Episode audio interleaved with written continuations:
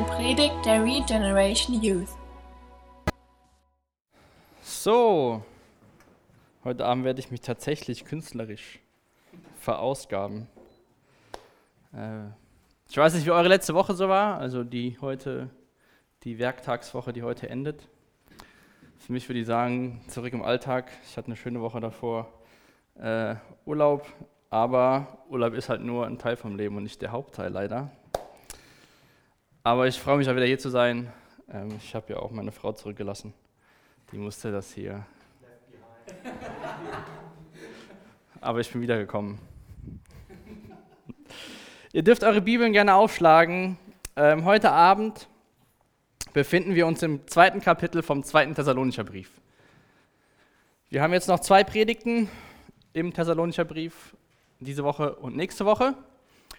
Und dann werden wir an einem Abend den Arne Thielmann zu Gast haben.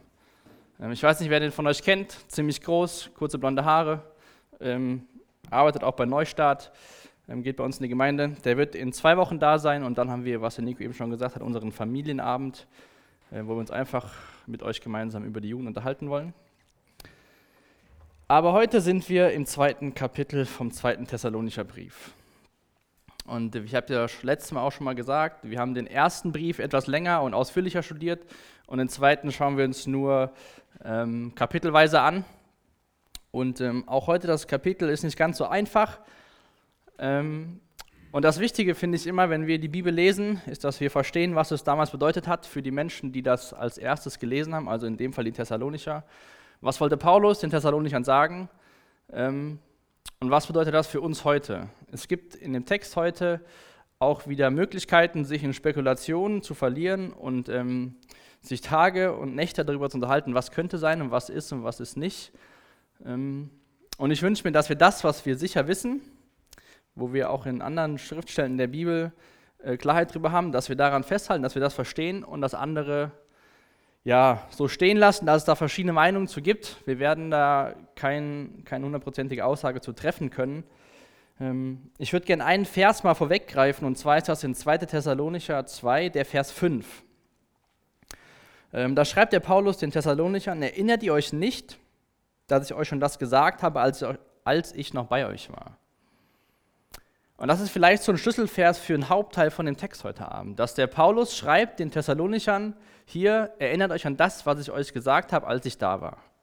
Jetzt haben wir, 2000 Jahre später, diese Worte, die Paulus den Menschen gesagt hat, als er da war, die drei Wochen circa, haben wir nicht. Wir haben Gottes Wort, das ist alles, was wir brauchen. Da fehlt nichts, da muss nichts hinzugeschrieben werden. Aber trotzdem wussten die Thessalonicher mehr als wir, heutzutage, als wir heute, weil Paulus war bei denen, hat sich mit denen darüber unterhalten, über die Dinge, die kommen.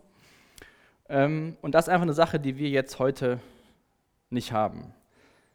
Aber Paulus will auch nicht mit dem Brief und auch mit dem Kapitel die Zukunft vorhersagen, sondern er will den Leuten Trost spenden und die Menschen bereit machen für die Zukunft und nicht unbedingt sagen, was alles, wann, wie genau passiert. Das ist nicht die Absicht von Paulus. Ähm, von daher lasst uns, wenn wir den Text heute uns anschauen, das zweite Kapitel, darauf fokussieren, was wir wissen und nicht das, was man spekulieren kann, weil das hilft uns persönlich nicht so weiter. Ähm, und ich werde heute Abend noch nicht den ganzen Text einmal vorlesen, das sind 17 Verse, aber lasst uns doch zu Beginn nochmal bitte aufstehen und dann bete ich für die Predigt und dann steigen wir ein. Jesus, hab Dank für dein Wort, hab Dank, dass wir in deinem Wort Dinge wissen, dass du uns in deinem Wort Dinge sagst, die für uns wichtig sind, die uns für die Zukunft vorbereiten. Und ich bitte dich, dass du uns Weisheit schenkst, dein Wort zu verstehen, dass wir das anwenden können auf unser Leben, Jesus, dass es nicht irgendein ähm, akademisches Buch ist, was tolle, tolle Sätze drin hat, sondern dass es ein, ein, Buch ist, was lebendig ist, was, was für uns bedeutet, was unser Leben verändert. Und so bete ich, dass du diese Predigt dazu gebrauchst, dass du unser Leben veränderst. Amen. Könnt euch gerne hinsetzen. Und dann schauen wir uns die ersten beiden Verse an aus dem zweiten Kapitel. Wie gesagt, es kam, kamen ja Fragen auf und Paulus antwortet ja ein paar Fragen in diesem zweiten Brief. Und der schreibt dann hier in Vers 1 und 2, und nun, liebe Brüder, zu der Wiederkehr von Jesus Christus und dazu, wie wir alle versammelt werden, um ihm entgegenzugehen. Wir bitten euch, lasst euch nicht einschüchtern und beunruhigen, wenn die Leute sagen, der Tag des Herrn habe schon angefangen. Selbst wenn sie behaupten, sie hätten eine Vision, eine Offenbarung oder sogar einen Brief von uns empfangen, glaubt ihnen nicht Wenn wir uns zuerst den Vers 2 anschauen, wo wir dann lesen, dass der Paulus sagt, lasst euch nicht erschüttern oder werdet nicht unruhig über das, was andere sagen. Ähm, was die Leute sagen. Und so gab es ja anscheinend in Thessalonich Menschen, nachdem Paulus weggegangen ist, die Dinge anders dargestellt haben. Ja? Er schreibt hier, auch wenn sie behaupten, sie hätten eine Vision gehabt, eine Offenbarung oder sogar einen Brief von uns, also damit meint Paulus sich, Timotheus und Silas, die die Gemeinde gegründet haben, empfangen. Glaubt ihn nicht. Paulus sagt ihnen, das, was wir euch gesagt haben, das ist die Wahrheit. Und das, was andere Leute jetzt behaupten, was dem konträr ist, was, was dem widerspricht, das stimmt nicht. Lasst euch nicht beunruhigen. Und es geht primär in dem zweiten Kapitel hier darum, um diesen Tag des Herrn, um die Wiederkunft Jesu und so weiter. Da gab es in der Gemeinde Unsicherheit drüber. Und im ersten Thessalonicher Brief, Kapitel 4, Verse 16 und 18, hat Paulus was dazu geschrieben, ähm, was wir als Entrückung bezeichnen. Also wenn wir als Christen zu Jesus in den Himmel hochgehoben werden. Und im ersten Thessalonicher Kapitel 5 ging es auch um den Tag des Herrn. Von daher wie beim letzten Mal werde ich da nicht mehr so speziell darauf eingehen. Ihr könnt euch gerne die Predigt anhören oder anschauen oder mir nachher Fragen stellen. Ähm, nur, dass ihr euch nicht wundert, warum ich nicht so viel dazu sage heute Abend, weil das haben wir schon mal ein bisschen ausführlicher behandelt. Ähm, und diese Leute hatten quasi Angst, dass der Tag des Herrn schon angefangen hat. Und ähm, dieser Tag des Herrn, ich kann das eigentlich jetzt schon machen, ist ja diese Zeitperiode, also passen wir auf,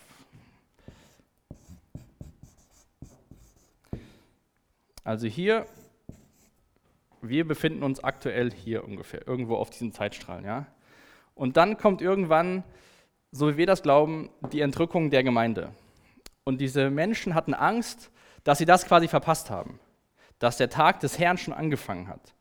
Und ähm, aus 1. Thessalonicher 5, dieser Tag des Herrn ist jetzt nicht ein 24-Stunden-Tag, so wie wir ihn kennen dass es äh, nachts um 12 anfängt und nächsten Tag aufhört, sondern nach unserer Auffassung her ist das eine Zeitperiode von sieben Jahren.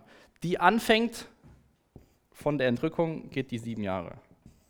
Sieben Jahre, das ist der Tag des Herrn. Tag des Herrn. Und die Leute hatten quasi Angst, dass die sich schon, dass der Tag des Herrn schon gekommen ist, weil andere Menschen gesagt haben, hier, das ist so und so. Und Paulus beruhigt sie und sagt, keine Sorge, liebe Brüder, Glaubt ihn nicht, lasst euch nicht sagen, das ist im Endeffekt noch nicht passiert. Und ähm, auch diese Verse sind für mich äh, ein Argument, warum die Entrückung vor dieser Zeit passiert. Weil die Menschen hatten ja so ein bisschen ja, Angst, haben sich beunruhigen lassen, dass diese Zeit schon angebrochen hat, dass sie das, diese Entrückung quasi verpasst haben. Und das macht für, in meiner Auffassung her Sinn, wenn Paulus ihnen gesagt hat, dass sie diese Zeit, diese schlimme Zeit, die kommen wird, nicht mehr miterleben. Ähm, und sagt Paulus hier, lasst euch von keinem anderen was sagen. Ähm, und dann schauen wir uns jetzt mal den Vers 3 und Vers 4 an. Denn da beschreibt Paulus kurz und knapp, was noch passieren wird, bevor diese Zeit hier, hier eintrifft. Er sagt wieder, lasst euch durch ihre Worte auf keinen Fall täuschen. Also sie sollen sich nicht erschüttern lassen, sie sollen sich nicht beunruhigen lassen, aber auch nicht täuschen lassen. Denn bevor es soweit ist, wird es zu einem Aufstand gegen Gott kommen und der Mensch der Gesetzlosigkeit wird erscheinen, der, der Verderben bringt. Er wird sich widersetzen und sich über alle Götter erheben, jeden Gegenstand der Verehrung und Anbetung zerstören. Er wird sich in den Tempel Gottes setzen und behaupten, er selbst sei Gott. Paulus beschreibt hier einen Mensch der Gesetzlosigkeit. Ähm, ich weiß nicht, vielleicht habt ihr den Namen Antichrist schon mal gehört. Ähm, das ist äh, ein Name, der wird vor allem nur in den Johannesbriefen, also nicht Johannes Evangelium, sondern Johannesbrief 1, 2 und 3 wird er verwendet. Paulus verwendet den Namen gar nicht. Aber das ist diese gleiche Person, um die es hier geht. Also wenn euch der Name Antichrist ein bisschen geläufiger ist, Mensch der Gesetzlosigkeit, das sind die identischen Personen. Und Paulus will sie beruhigen, sagt hier, das ist noch gar nicht passiert, denn es muss erst dieser Mensch auftreten, der Verderben bringt. Und er wird sich quasi wie zu einem Gott machen. Ja, er schreibt, er wird sich in den Tempel Gottes setzen und behaupten, er selbst sei Gott. Also wird ein Mensch kommen, der von sich behauptet, er sei Gott, er lässt sich anbeten im Tempel und der Name, wie wir gleich lesen in den nächsten Versen, Mensch der Gesetzlosigkeit, wird Programm sein. Und Paulus sagt, lasst euch nicht täuschen, bevor das kommt, muss erst dieser Mensch, ich mal den mal auf, diesen Menschen.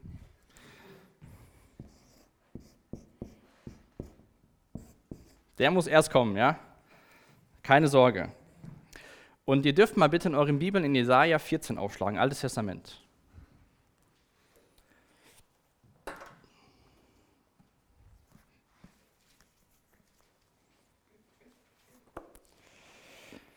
In Jesaja 14, Verse 12 bis 14. Da lesen wir davon, wie Satan aus dem Himmel gestürzt ist. Satan war auch ganz am Anfang bei Gott im Himmel mit den anderen Engeln. Und dann lesen wir jetzt hier davon, was passiert ist, dass der Teufel aus dem Himmel quasi geflogen ist. Ab Vers 12 bis Vers 14. Wie bist du doch vom Himmel herabgestürzt, du strahlender Stern, Sohn des Morgens. Du wurdest je auf die Erde geschleudert, du Völkerbezwinger. Und dann Vers 13 und 14 bekommen wir die Beschreibung, warum ist das passiert. Denn du dachtest dir, ich werde zum Himmel aufsteigen und mir meinen Thron über den Sternen Gottes machen. Ich werde weit im Norden auf dem Berg der Versammlung sitzen. Ich werde in den Wolken aufsteigen und mich dem Höchsten gleich machen. Der Teufel wollte ganz am Anfang irgendwann mal, bevor es uns gab, sein wie Gott. Er wollte sich Gott gleich machen. Er wollte hinaufsteigen und über, den, über die Sterne, über den Thron Gottes setzen. Und dieser Teufel, also der Antichrist ist nicht der Teufel an sich, das ist ein Mensch, der komplett vom Teufel quasi regiert wird. Ähm, aber wenn wir lesen bei uns, dass diese Person sich auch wie Gott macht, sehen wir diese Parallelen, die auch schon ganz am Anfang im Himmel passiert ist, bevor es überhaupt erst Menschen gab. Und dann Genesis 3, also 1. Mose 3, Vers 5, ist der Teufel in Form von der Schlange und kommt zu Eva. Und äh, die Frage, bevor der erste Mensch gesündigt hat, oder ein Hinweis von ihm war, Gott weiß, dass eure Augen geöffnet werden, wenn ihr davon esst. Und dann sagt er zu Eva, ihr werdet sein wie Gott und das Gute vom Bösen unterscheiden können. Das heißt auch, die Verführung vom Teufel am Anfang der Menschheit war, ihm zu sagen, war dem Menschen zu sagen, du wirst sein wie Gott. Also das, was er selbst wollte, was diese Person sein will, hat er den Menschen verkauft, dass wenn sie von, von der Frucht essen, dass sie sein werden wie Gott. Und wir alle wissen, wozu das geführt hat, dass wir jetzt hier sitzen, ganz, ein ganzes Buch davon haben, wie Gottes Erlösungsplan ist und dass ein Sohn gekommen ist und uns erlöst hat, weil Menschen sein wollten wie Gott. Satan wollte sein wie Gott. Und dieser Mensch, Antichrist, Mensch der Gesetzlosigkeit, der will auch sein wie Gott, wenn er dann hier auf der Erde, auf der Erde ist. Wer wird das jetzt sein? Vielleicht fragst du dich die Frage oder hast schon mal darüber gehört, dass Leute sich darüber diskutieren. Gibt es den Antichrist schon? War es der? War es der? War es der? Ähm also ich glaube nicht, dass wir erkennen können, wer der Antichrist ist. Ja? Er wird in Erscheinung treten, wenn die Gemeinde Christi, also alle Christen, nicht mehr auf der Erde sind. Dieser Mensch kann sehr gut, was ich mir sehr gut vorstellen kann, er wird zu, leb zu dieser Zeit vor der Entrückung wird er schon auf der Erde sein und leben, aber er wird erst in Erscheinung treten nach der Entrückung. Oder er wird erst in, der Öffentlichkeit auftreten und offenbar werden, dass es, dass es er ist. Ähm, und deswegen glaube ich nicht, dass, also ich glaube, es ist eine Person, aber ich glaube nicht, dass wir sagen können, Präsident XY oder Machthaber YZ, der ist der Antichrist. Und ähm, vielleicht, wenn ihr mal so ein bisschen euch hineinversetzt, was wir überhaupt nicht machen können, aber Zweiter Weltkrieg, ja, da sind Juden, die werden verfolgt, dann gibt es Hitler, der lauter Juden umbringen lässt, Millionen von Juden.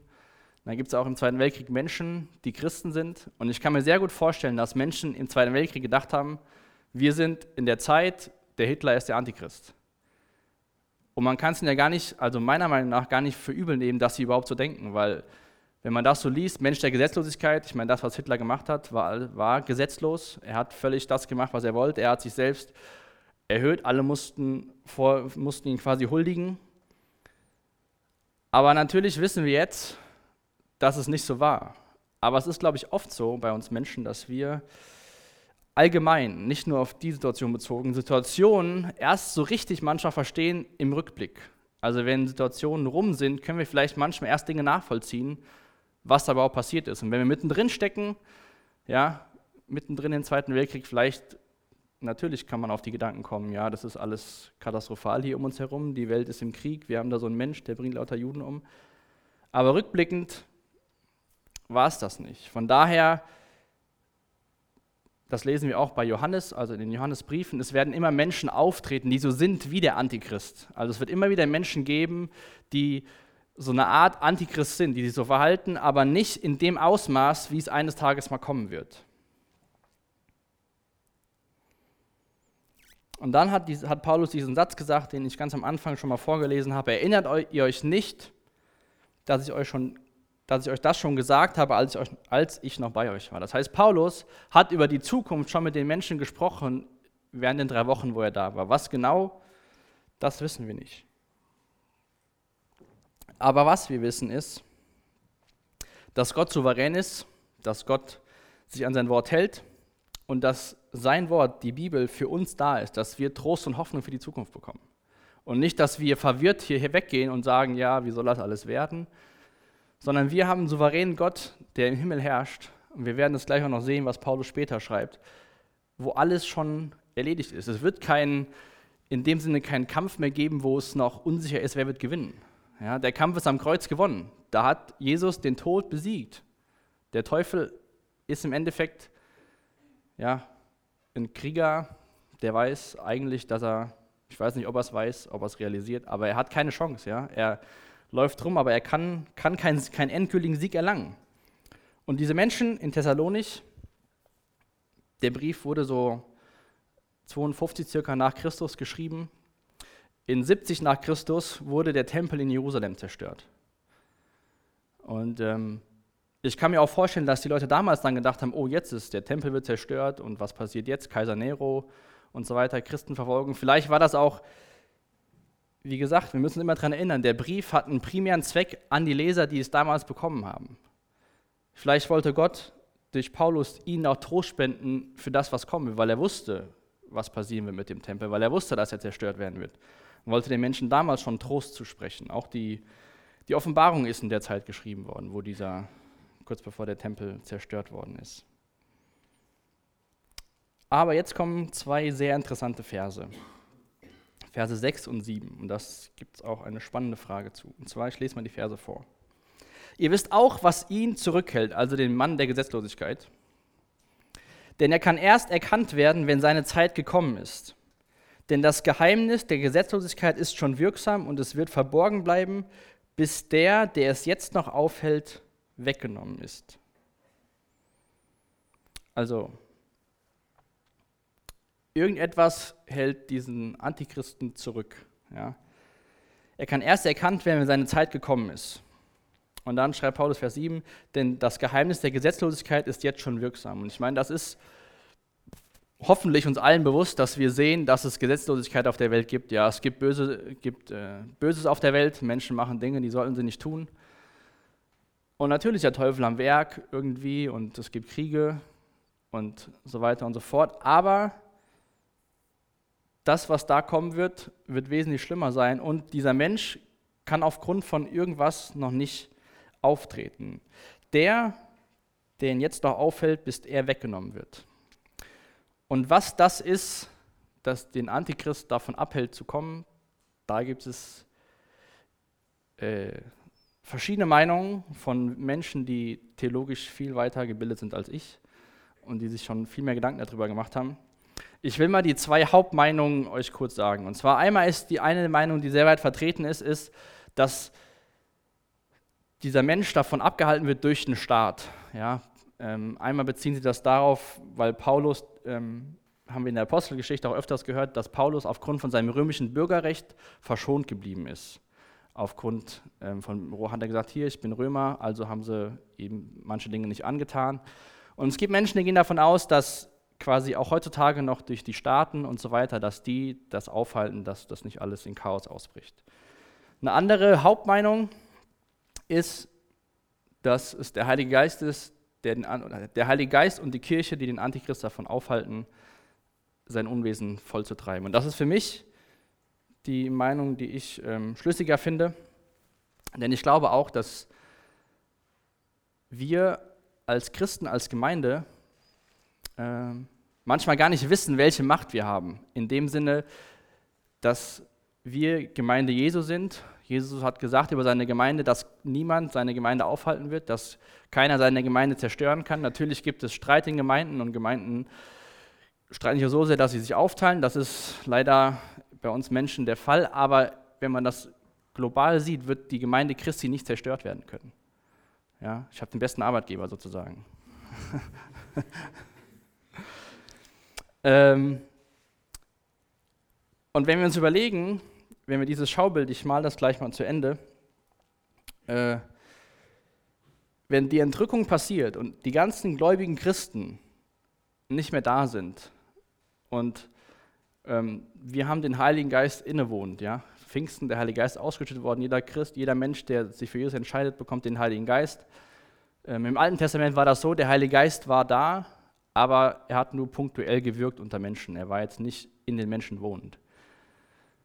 Und wir alle werden weg sein, glaube ich, dass das quasi dann der Startschuss ist für den Antichristen zu sagen, jawohl, die Kirche ist weg, die, die, die Christen, die dafür beten und so weiter und so fort, die mich aufhalten, die sind nicht mehr da, jetzt kann ich quasi loslegen.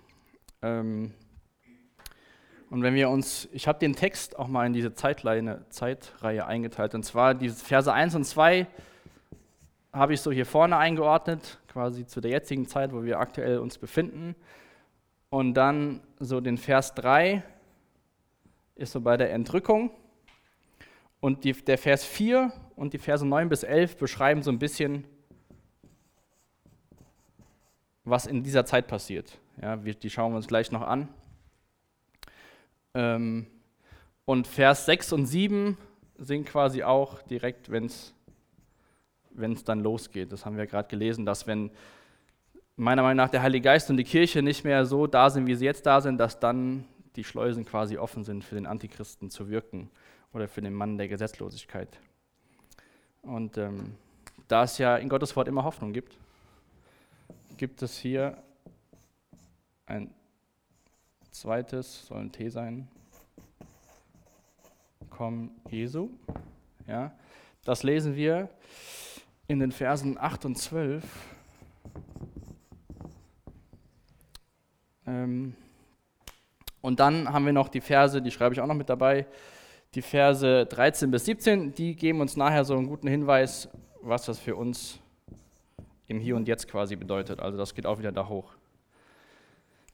Das nochmal so für den Überblick von dem Text.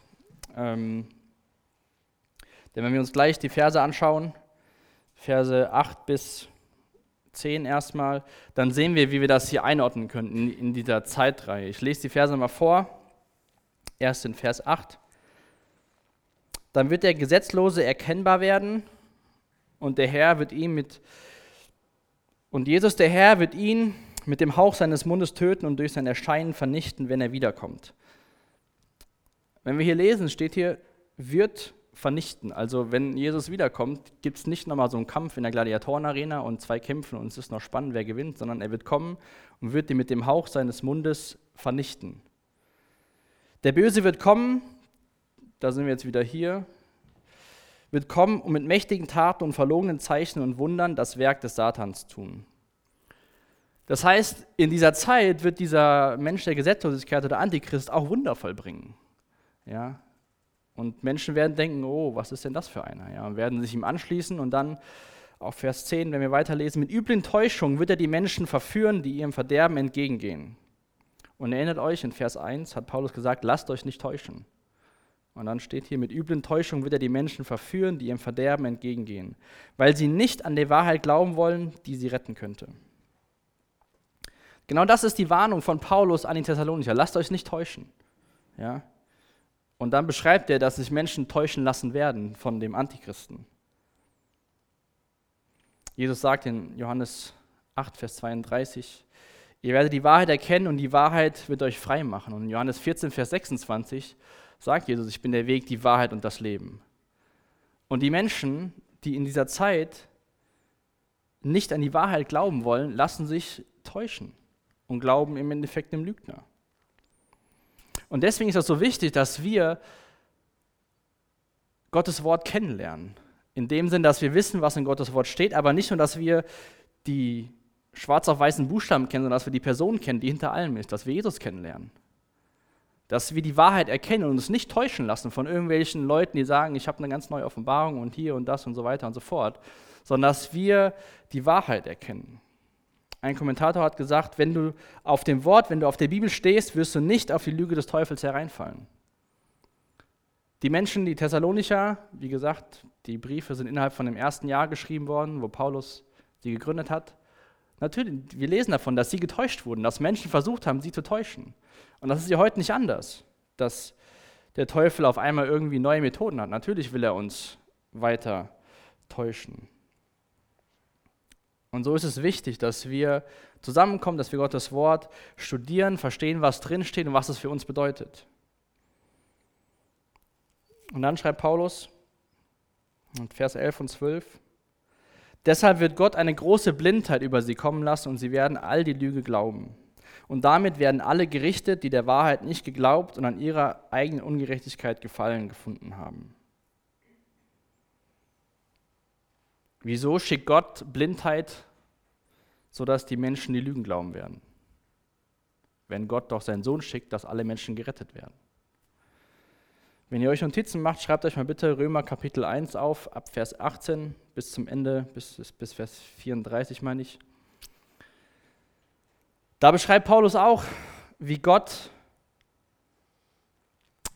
dass jeder Mensch Gott erkennen kann, dass Menschen sich trotzdem anders entscheiden, dass sie Götzen anbeten und aufgrund von ihrer Entscheidung, sich gegen Gott aufzulehnen, ähm, Römer 1, Verse 24, 26 und 28 lesen wir davon, dass, dass Paulus schreibt, dass Gott sie ihren Leidenschaften hingibt. Dass Gott sagt, gut, wenn ihr nicht mehr wollt, dann bitteschön.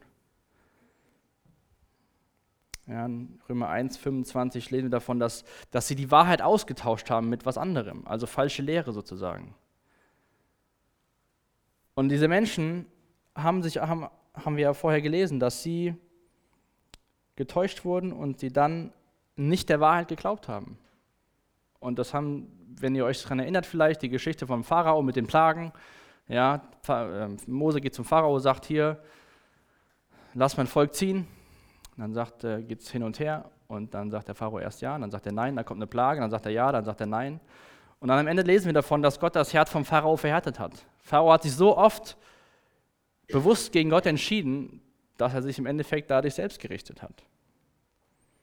Das heißt nicht, dass Gott bewusst diese Menschen mit Blindheit straft, weil er keinen Bock auf die Menschen hat, auf Deutsch gesagt, sondern weil sie sich so oft dagegen entschieden haben, dass sie dann irgendwann war halt quasi vorbei. Wie, wie beim Pharao. Irgendwann war, hat er sich so bewusst und so oft gegen Gott entschieden, da war das Herz so hart, da war kein, kein Durchkommen mehr. Und wie gesagt, ich will das nochmal sagen, wir lesen davon hier, dass ein Gericht stattfinden wird. Ja? und alle werden gerichtet werden. Wir Christen, also Menschen, die Jesus kennen, die werden nicht gerichtet werden. Ich habe das eben gesagt, wir sind gerichtet worden am Kreuz. Jesus hat unsere Schuld bezahlt. Da ist unser Gericht passiert. Deswegen ist das natürlich für, für Menschen, die Jesus kennen, gute Nachricht. Aber wie schrecklich ist diese Nachricht für Menschen, die Jesus nicht kennen? Und wie sehr sollte uns das motivieren, Menschen von, von, von Gottes Botschaft zu erzählen? Paulus gibt, gibt, gibt den Thessalonichern ein Bild von der Zukunft, kein exaktes Bild mit Tag und Stunde, sondern er gibt, das, er gibt den, wie sagt man denn so, das grobe Bild, was passieren wird. Aber er gibt das ihnen nicht, um sie zu, einzuschüchtern und ihnen Angst einzuflößen, sondern er gibt das ihnen, um ihnen Hoffnung zu geben. Das lesen wir gleich gerade in den nächsten Versen. Und jetzt will ihn auch aufzeigen, glaube ich, dass die Geschichte nicht eine Zusammensetzung von willkürlichen Ereignissen ist, sondern dass es jemand gibt, dass es Gott gibt, der souverän ist und der die Geschichte in seiner Hand hält. Ja?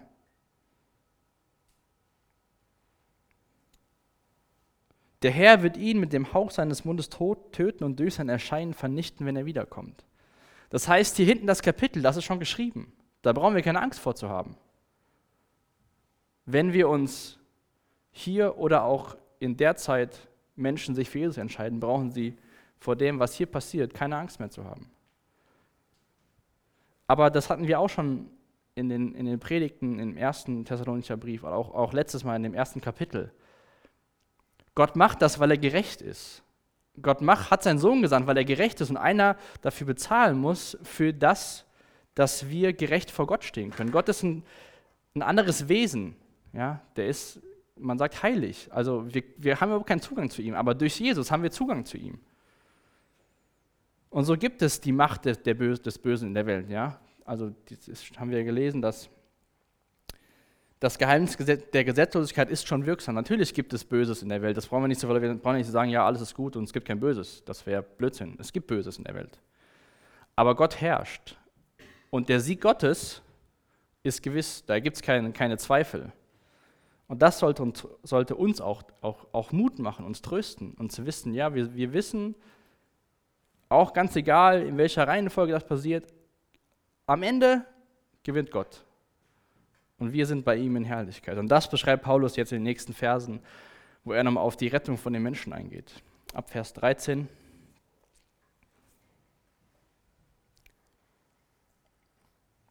Da schreibt Paulus, wir aber hören nicht auf, Gott für euch zu danken, liebe Freunde.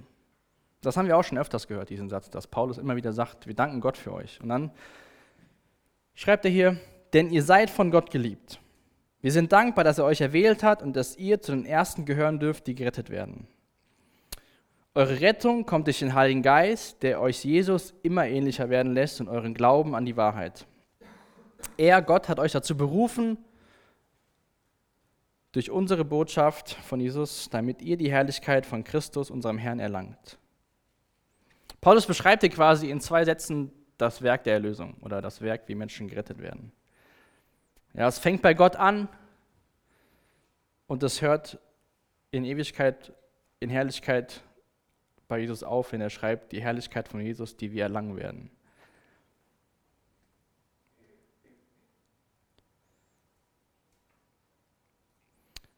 Also Paulus hat ihnen dieses Bild gezeigt, was passieren wird, dass sie sich nicht täuschen lassen sollen. Das hat ihn nochmal quasi das, das bestätigt und sagt dann, gibt ihnen aber nochmal den Ausblick auf das, was Jesus hier schon getan hat, aber auch das, was in Ewigkeit kommen wird. Und dass, dass Paulus dafür dankbar ist, dass, dass Gott sie geliebt hat. Und der Paulus hat ihnen ja verschiedene Mahnungen ausgesprochen bis jetzt. Er hat ihnen gesagt, in Vers 2, lasst euch nicht erschüttern, nicht beunruhigen. Vers 3, sollen es nicht täuschen lassen. Und dann auch wieder in Vers 10 ging es ja darum, dass Menschen getäuscht werden. Und so werden wir, glaube ich, heutzutage auch noch verunsichert vom Teufel. Ja? Wenn wir irgendwie, sage ich mal, nicht so in Gottes Wort sind und nicht so wissen, was, was, dass wir keine Bibel lesen, wir sind nicht in Beziehung mit Jesus, wir beten nicht, natürlich kommt dann der Teufel und versucht zu verunsichern. Ja? Und dann sagt er, ja, ist das wirklich so und ist das denn so und so weiter und so fort. Von daher ist es so wichtig, dass wir sozusagen am Ball bleiben, dass wir Gemeinschaft pflegen, dass wir Gottes Wort lesen, dass wir Gottes Wort hören, dass wir beten und uns nicht verunsichern lassen. Ja? Ihr könnt mal den ersten Petrusbrief ausschlagen. Da beschreibt Petrus im Endeffekt das Gleiche in anderen Worten, aber ich fand das ziemlich, ziemlich passend, dass wir das nochmal von einem anderen Blickpunkt oder anderen Worten bekommen. 1. Petrus Kapitel 1, die Verse 2 und 3.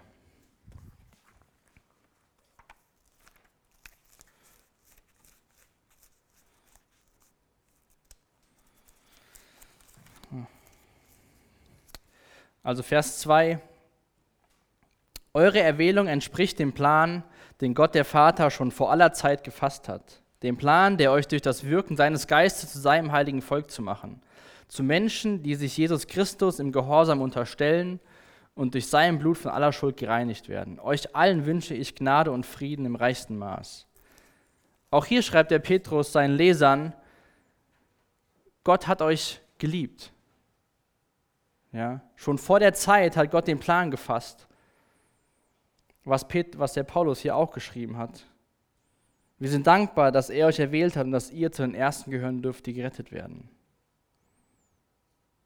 Bevor wir uns überhaupt für Gott entscheiden konnten, hat Gott sich dafür entschieden, Menschen zu retten, weil sie sich gegen ihn aufgelehnt haben. Und dann in Vers 3 schreibt Petrus weiter, Gepriesen sei Gott, der Vater unseres Herrn Jesus Christus. In seinem großen Erbarmen hat er uns durch die Auferstehung Jesu Christi von den Toten ein neues Leben geschenkt. Wir sind von neuem geboren und haben jetzt eine sichere Hoffnung.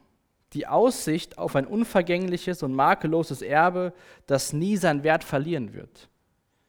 Wir sind von neuem geboren und haben jetzt eine sichere Hoffnung, die Aussicht auf ein unvergängliches und makelloses Erbe, das nie seinen Wert verlieren wird.